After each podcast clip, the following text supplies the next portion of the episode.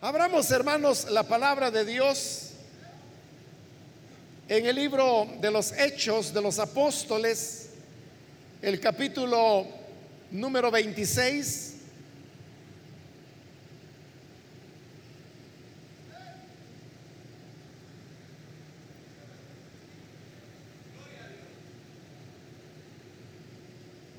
Libro de los Hechos de los Apóstoles,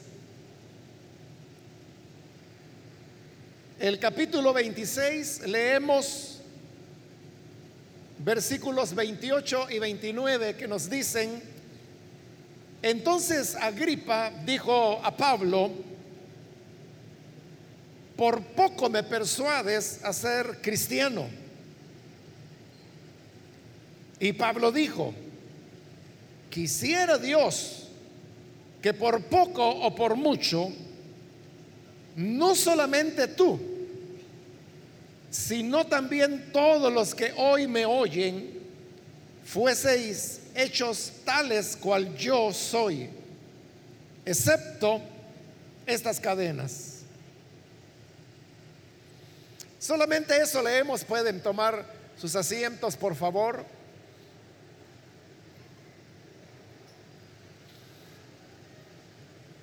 Hermanos, el pasaje que hemos leído es tomado de este capítulo 26, en donde se nos relata la ocasión que el apóstol Pablo, que ya estaba preso, tuvo para poder dar testimonio delante del rey Agripa.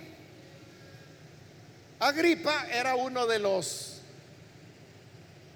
miembros de, la familia de los Herodes, los cuales habían gobernado sobre Israel desde hacía ya bastante tiempo y en la historia secular, este Agripa que se menciona en el capítulo que acabamos de leer, se le conoce con el nombre de Herodes Agripa, era un Herodes.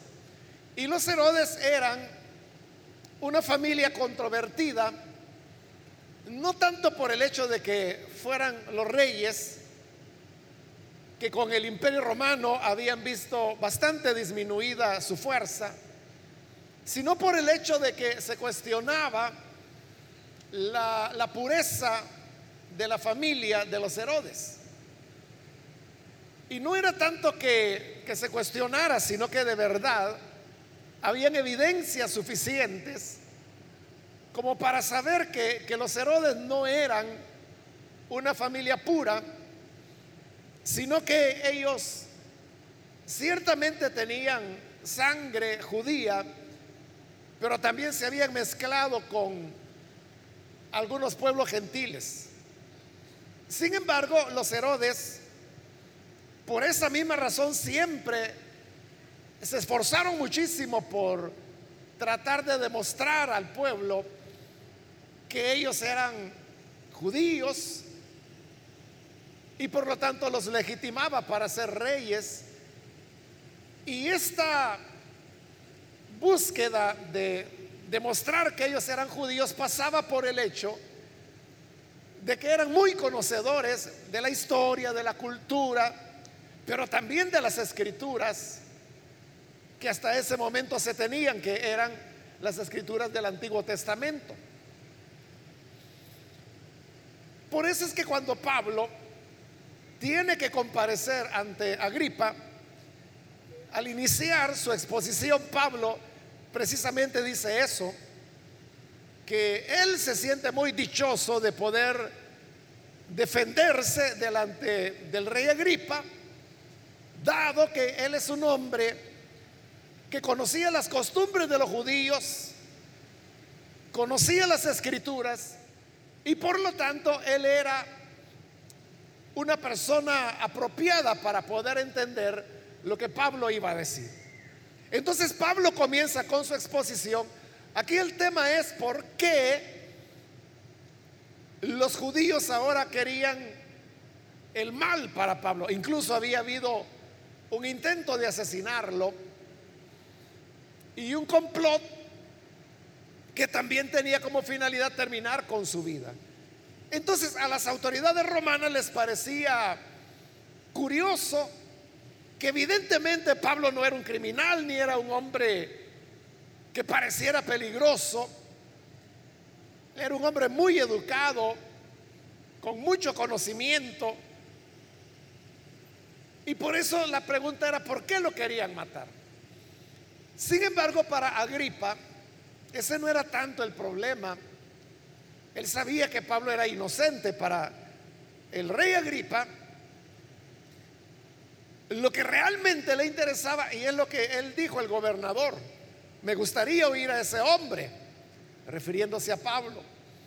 Y era que él había oído todos esos rumores que habían acontecido en los últimos años, como por ejemplo, primero pues la aparición de Juan, luego que había sido asesinado por su padre, luego de ese hombre llamado Jesús, de los rumores acerca de que él había resucitado y cómo dentro del judaísmo se había creado lo que ellos pensaban una nueva corriente, que eran aquellos que creían en Jesús como el Cristo y sabía Agripa que uno de los dirigentes fundamentales de este movimiento era Pablo. Ese era el interés que él tenía. Entonces las condiciones estaban dadas para que Pablo pudiera presentarle el porqué de sus razones y el por qué él era lo que era y por qué ahora está preso. Él comienza relatándole a Agripa que en su juventud Pablo había sido un miembro de la secta de los fariseos. Dentro del judaísmo habían varias corrientes y una de ellas era la de los fariseos, que era la secta más rigurosa, más conservadora, más apegada a, la letra de las escrituras. Bueno, el mismo nombre, fariseo, lo que significa es consagrado.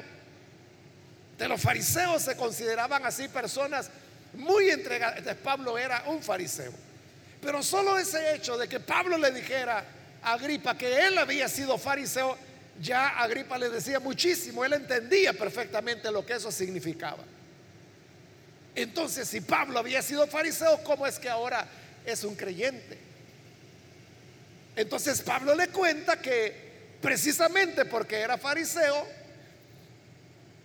él tenía un gran celo por Moisés y los profetas y eso le había llevado al extremo de comenzar a perseguir a los creyentes. A varios de ellos los había metido en la cárcel, a otros los había torturado. En otros casos había consentido en la muerte de ellos, como fue cuando Esteban es martirizado. Y en esos afanes andaba Pablo cuando dice que iba camino a Damasco al mediodía, y aunque era el mediodía, una luz más resplandeciente que el sol lo derriba. Y él no sabe lo que está pasando y entonces pregunta, ¿quién eres? Y desde la luz oye la respuesta que le dice, Saulo, Saulo, ¿por qué me persigues? Y confundido por la pregunta, Pablo pregunta, ¿quién eres, Señor? Y le responde, yo soy Jesús, a quien tú persigues. Eso fue lo que provocó la conversión de Pablo, su transformación. Pero en esto que Pablo está diciendo estaba constatando otro elemento más para Agripa. Y es que era cierto lo que se decía que Jesús había resucitado porque Pablo está diciendo que lo vio camino a Damasco y que este Jesús le respondió y le dijo, yo soy Jesús, a quien tú estás persiguiendo. ¿Cómo saber si era verdad que Pablo había, perdón, que Jesús había resucitado o no? la prueba era la transformación que se había dado en la vida de Pablo. Acabamos de preguntarnos nosotros, ¿cómo era eso que de fariseo Pablo había pasado apóstol de Cristo? La explicación era porque se encontró con el Cristo resucitado. Si eso de que Jesús había resucitado hubiese sido un invento, entonces, ¿cómo explicar la transformación de Pablo? Cuando humanamente le era mucho más cómodo y mucho más conveniente ser perseguidor de la iglesia que ser un perseguido o estar preso como estaba ahora. ¿Y todo por qué? Por un invento, por un mito. Nadie va a exponer su vida por una idea que nadie sabe si es cierta o no. Pablo tenía la firme convicción de que Cristo resucitado se le había aparecido camino a Damasco y eso era lo que había transformado su vida. Pero no solamente Jesús se le apareció para mostrarse a él ya resucitado, sino que para entregarle una comisión. Y esa comisión era que él habría de predicar el Evangelio a los gentiles. Lo cual también era innovador, porque hasta entonces los anuncios de Dios, los anuncios de Moisés, de los profetas, todos habían sido para Israel. Pero hoy Pablo está diciendo que el Señor le había dicho que lo había llamado para que fuera su testigo a todos los pueblos, a todas las naciones. Y Pablo le contaba a Agripa, recibí esa visión de Dios y yo no fui rebelde a la revelación de Dios, sino que hice lo que Él me pidió. Y por eso dijo, es que ahora estoy preso. Y estoy preso, dijo, por creer a la esperanza que Israel ha mantenido durante siglos acerca de la venida del Cristo. Y resultaba que el Cristo ahora había llegado. No lo habían reconocido. Pero él dice, no creo una cosa diferente a la que creyeron nuestros padres. Y todo esto que Pablo está diciendo, Agripa lo conocía perfectamente. Pero no solo eso, Pablo le lanza una pregunta a Agripa. Y es una pregunta desafiante. En primer lugar le dice, tú, el rey, sabes que todo esto que he dicho es cierto. Porque esto no ha ocurrido en un lugar oculto. Estos hechos han ocurrido a la luz de todo el mundo y tú sabes que es verdad.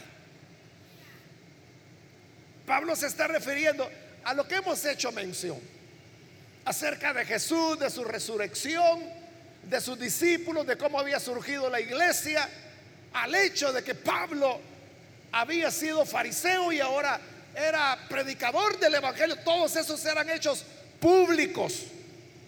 No era que Pablo estuviera inventando. El gobernador, que era Félix, él era nuevo. Él no sabía si lo que Pablo decía era o no era verdad, pero Agripa sí lo sabía. Por eso le dice, tú sabes que todo, todo lo que he dicho es verdad. De Pablo no se estaba basando en que dicen que dijeron que andaban diciendo o en supuestos. Eran cuestiones reales que tal vez para Agripa no conectaban porque no conocía un relato coherente como el que hoy Pablo le estaba presentando, pero los hechos ahí habían estado. Ahora que Pablo está contando su historia, todo está concordando como pieza de un rompecabezas y para Agripa se está completando el rompecabezas. Entonces viene la, la, pregunta desafiante que Pablo le hace. Y la pregunta que le hace, Rey Agripa, ¿y tú crees a los profetas?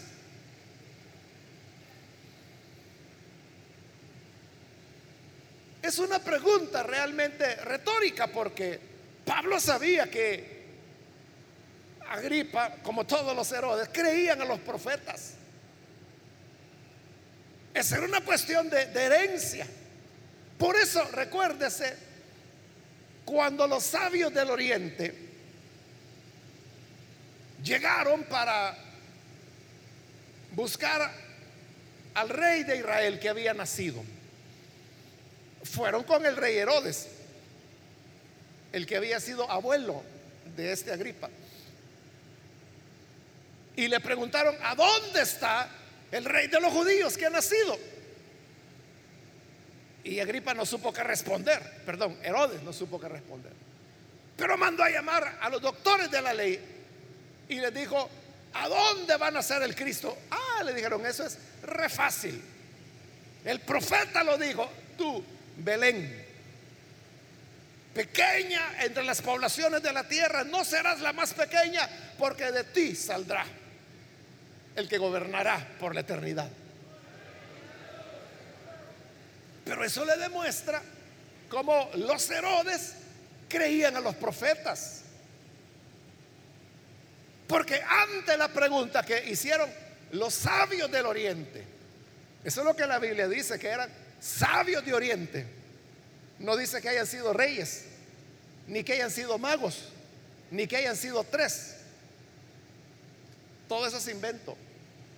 La Biblia lo que dice es que vinieron sabios del Oriente. Ahora, a la pregunta de ellos, ¿a dónde nació? ¿Qué hace Herodes? Acude a los profetas. Creían a los profetas.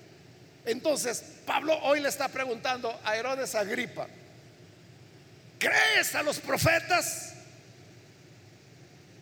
Y Agripa no responde, probablemente porque entendió que era una pregunta retórica. Y además Pablo se encarga de dar la respuesta y dice, yo sé que tú crees.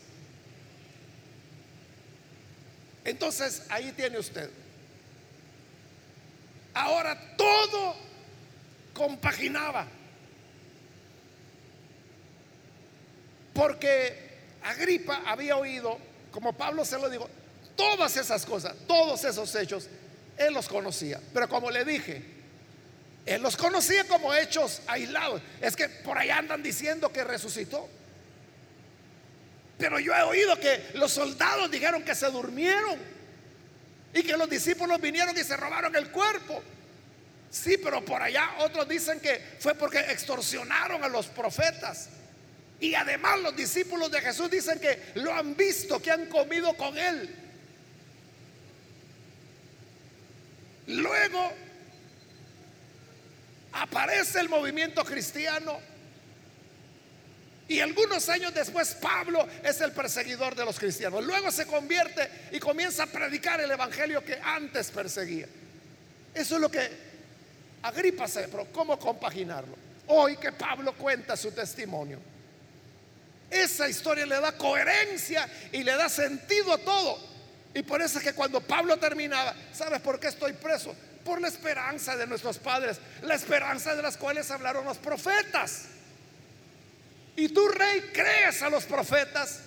Yo sé que crees. Y sí, Agripa creía y los conocía y sabía que los profetas habían anunciado esa esperanza que hoy Pablo le está diciendo que ya es una realidad.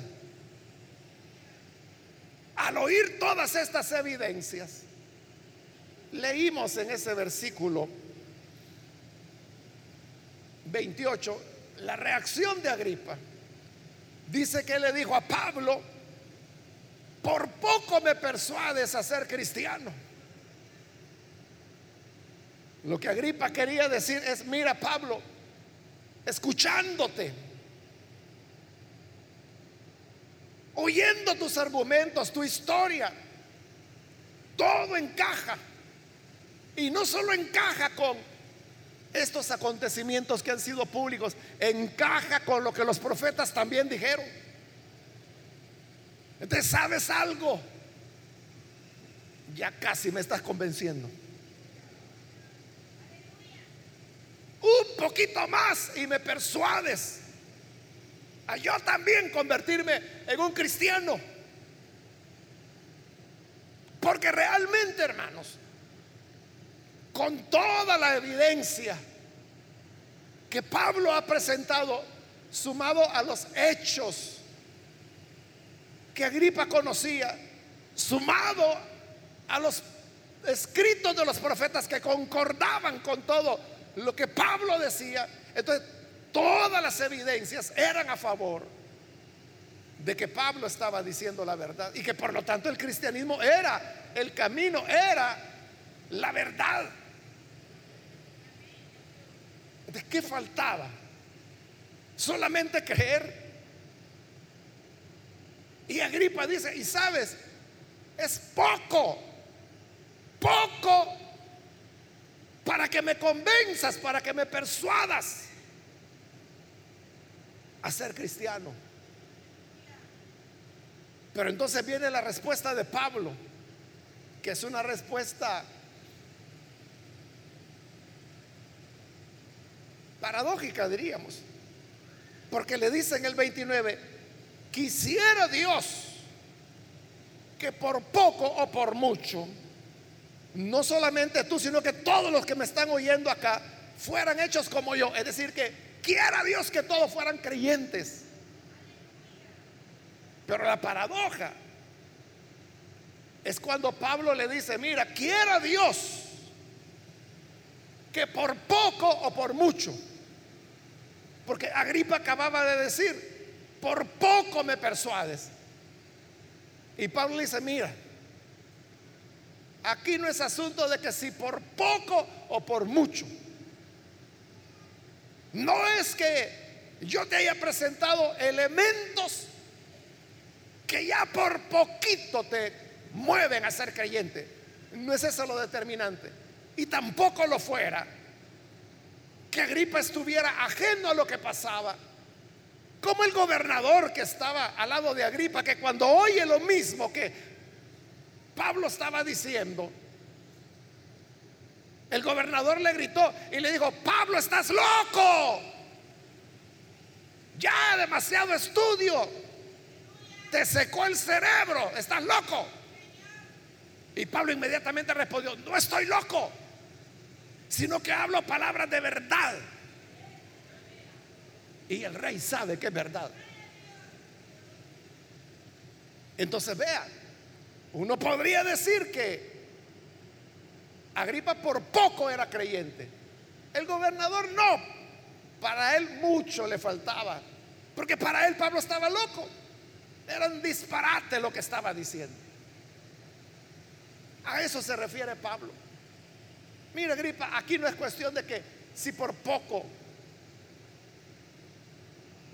Porque a veces hay personas que así les toca en la vida.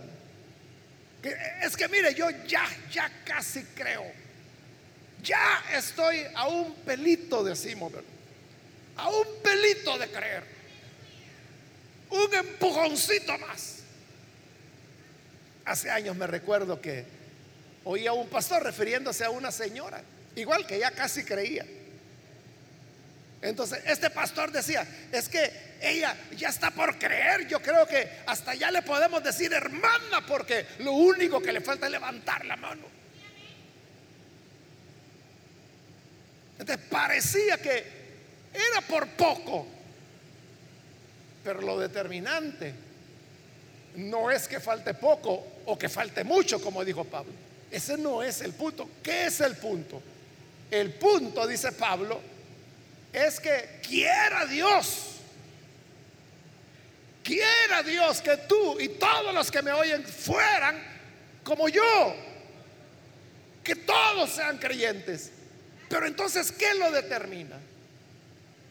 ¿Qué hace que las personas crean o no crean? Dios. Si Dios quiere, son creyentes y si no quiere, no. Eso es lo que Pablo le está diciendo.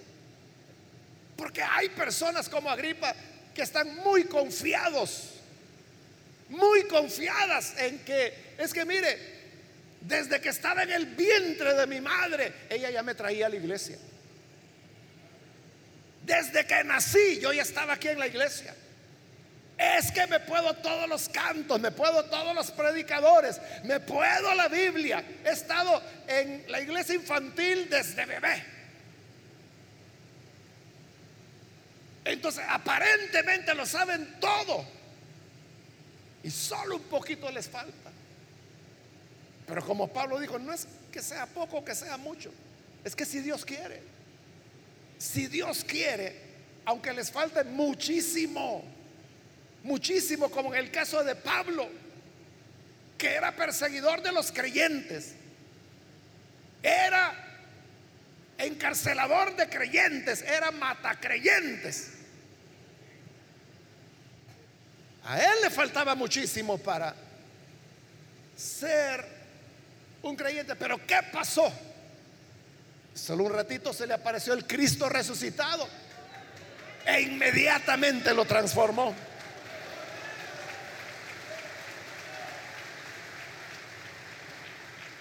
Por eso es que Pablo, contando esa experiencia, él dice, yo era perseguidor de la iglesia, pero cuando Dios, Dios tuvo a bien revelar su Hijo en mí, entonces, camino a Damasco iba yo. Cuando se me aparece y no tuve más opción que terminar diciendo, Señor, ¿qué quieres que haga?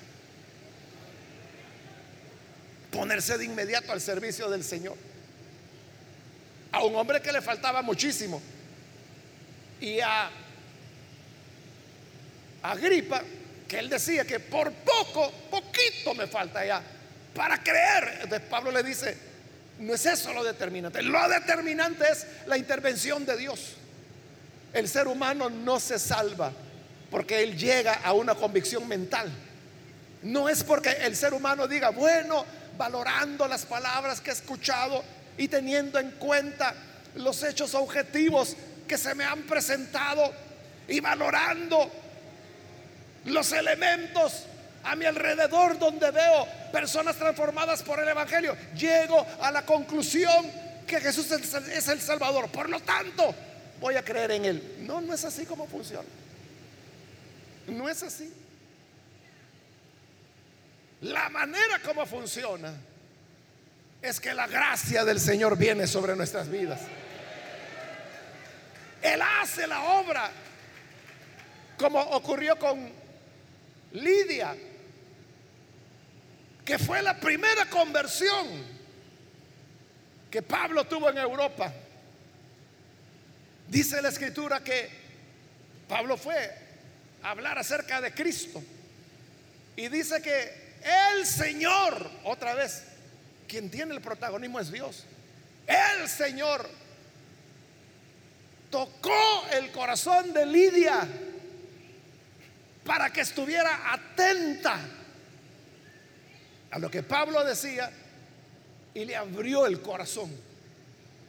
Si Dios no abre el corazón, la gente puede oír cientos, millares de mensajes y no va a creer. Si Dios no abre el corazón, las personas pueden decir, es que mire, a mí poquito, poquito me falta. Es que yo conozco a todos los pastores, yo conozco a sus hijos. Si yo he estado aquí en la iglesia, mire, si cuando tenía tres años mi juego era debajo de la silla y estaba yo jugando. Y sabe, jugaba con una Biblia. La gente puede pensar que poquito falta. Pero Dios dice, mira, no es ni por poco ni por mucho. Es que si Dios quiere, Dios es el que puede abrir el corazón del ser humano. Y si Dios no lo hace, no hay nada que lo pueda hacer. Los argumentos, las razones, las explicaciones. Si llegamos a Jesús, lo hacemos por la fe. No lo hacemos por una persuasión intelectual. Es que eh, al que lo persuaden con argumentos, ese es un convencido. Pero Dios no quiere convencidos, Dios quiere conversos. Y el converso es aquel que a lo mejor no tiene muchas razones o argumentos, pero en su corazón se encendió esa luz de la fe que le hizo creer, Cristo es mi esperanza, Cristo me puede salvar, Él me puede sacar adelante y creyó. Esa fe es algo que solamente la gracia de Dios puede otorgar. Si Cristo no te salva, nadie lo hará. Si uno preguntara, ¿quién está más cerca de creer? ¿Aquel que le falta mucho o al que le falta poco? la lógica humana nos dice, ah, bueno, si es que, si ya por poco, eh, es que mire, ahí Agripa ya, ya, estaba por caer. Él mismo dijo, por un poquito más, y me entrego a Cristo aquí. ¿Y qué pasó? Jamás lo hizo. Nunca. Nunca lo hizo. Todo le pareció interesante, todo le pareció coherente. El testimonio de Pablo le había dado sentido a todo, como le dije, ahí se le armó el rompecabezas y al armarse el rompecabezas, Agripa vio el panorama, pero no creyó. Por eso Pablo dijo, no es por poco, por mucho, es que Dios quiera. Y por eso él le dice, quiera Dios sin importar si es por poco o por mucho, que tú y todos los que me oyen sean como yo, creyentes, servidores de Cristo, que le sirvan a Él, igual a mí, menos estas cadenas que me han puesto, pero en todo lo demás, semejantes a mí. Entonces, ¿quién está más cerca? A veces quien está más cerca es el que parece estar más lejos. Eso es lo que Jesús dijo a los fariseos. O sea, los fariseos ya dijimos eran los consagrados, los celosos defensores de las enseñanzas de Moisés. Pero no creían. Mataron al Señor. Y en cambio Jesús dijo, oigan, los ladrones, los cobradores de impuestos, las prostitutas, van adelante de ustedes al reino de Dios.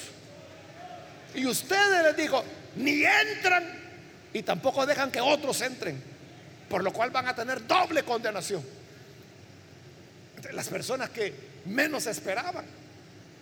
¿Quién iba a creer que los apátridas cobradores de impuestos iban a creer? ¿O quién pensaría que las prostitutas iban a creer? ¿O quién pensaría que los ladrones, la gente de mala ralea, pero el Señor, ellos van adelante, son los que están creyendo, son los que ahora han entrado en el reino. Por eso en otra ocasión el Señor dijo, los últimos serán primeros y los que piensan ser primeros serán los últimos. Porque no depende si ya por poquito crees o si te falta mucho. Sino que si Dios quiere. Porque toda la salvación viene solamente de Él. De tal forma que si hoy el Señor ha tocado tu corazón, hoy es el momento para venir a Él y no rechazar la obra salvadora que Él quiere hacer. Vamos a cerrar nuestros ojos y yo quiero, antes de orar, hacer una invitación para las personas que todavía no han recibido al Señor Jesús. Si este es su caso, usted ha oído hoy la palabra de Dios y a través de ella se da cuenta que la gracia de Dios es la verdaderamente determinante si Dios quiere. No como nosotros quisiéramos, sino como el Señor quiere.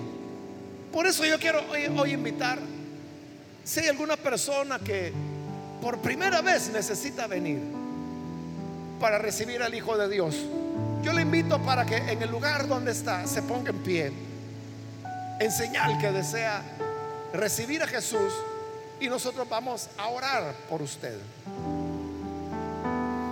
Muy bien, aquí hay una persona que pasa, Dios le bendiga, bienvenido. Alguien más que necesita venir para creer en el Hijo de Dios, póngase en pie para que podamos orar por usted. Muy bien, aquí hay otra persona, Dios la bendiga, bienvenida. Alguien más que necesita venir para creer en el Hijo de Dios. ¿Puede ponerse en pie? Y vamos a orar por usted. Aquí adelante hay otra persona, Dios lo bendiga, bienvenido. Acá hay un niño también, Dios le bendiga, bienvenido. Alguien más que necesita pasar, venga. Quiera Dios que por poco o por mucho tú también puedas creer. Pues depende de la salvación de Dios. Depende de, la gracia que Él otorga. ¿Alguien más puede ponerse en pie? Venga para que oremos por usted.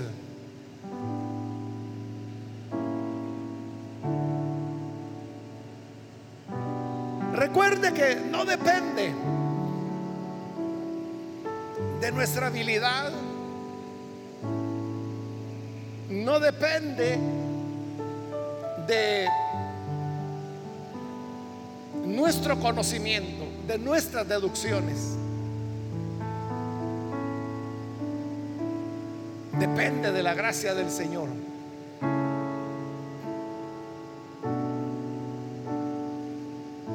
Quiero invitar también si hay hermanos,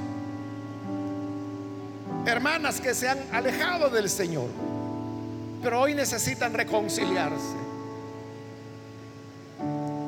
De igual manera puede ponerse en pie para que podamos orar por usted.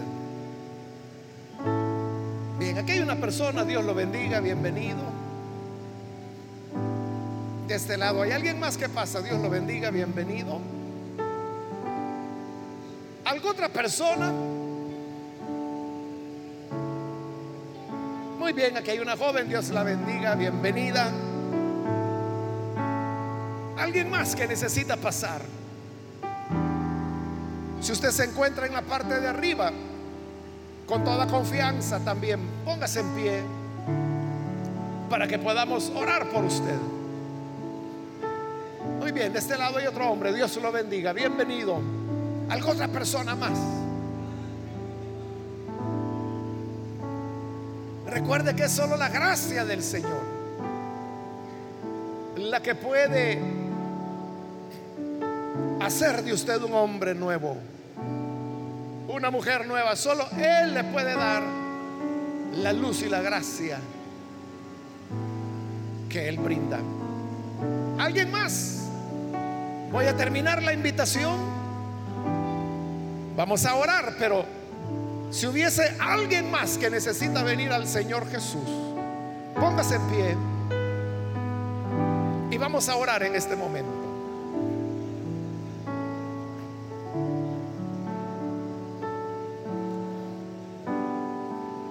A usted que nos ve por televisión, por internet o que escucha por la radio, le invito para que se una con las personas que están aquí a la frente, ore con nosotros y reciba al Señor Jesús.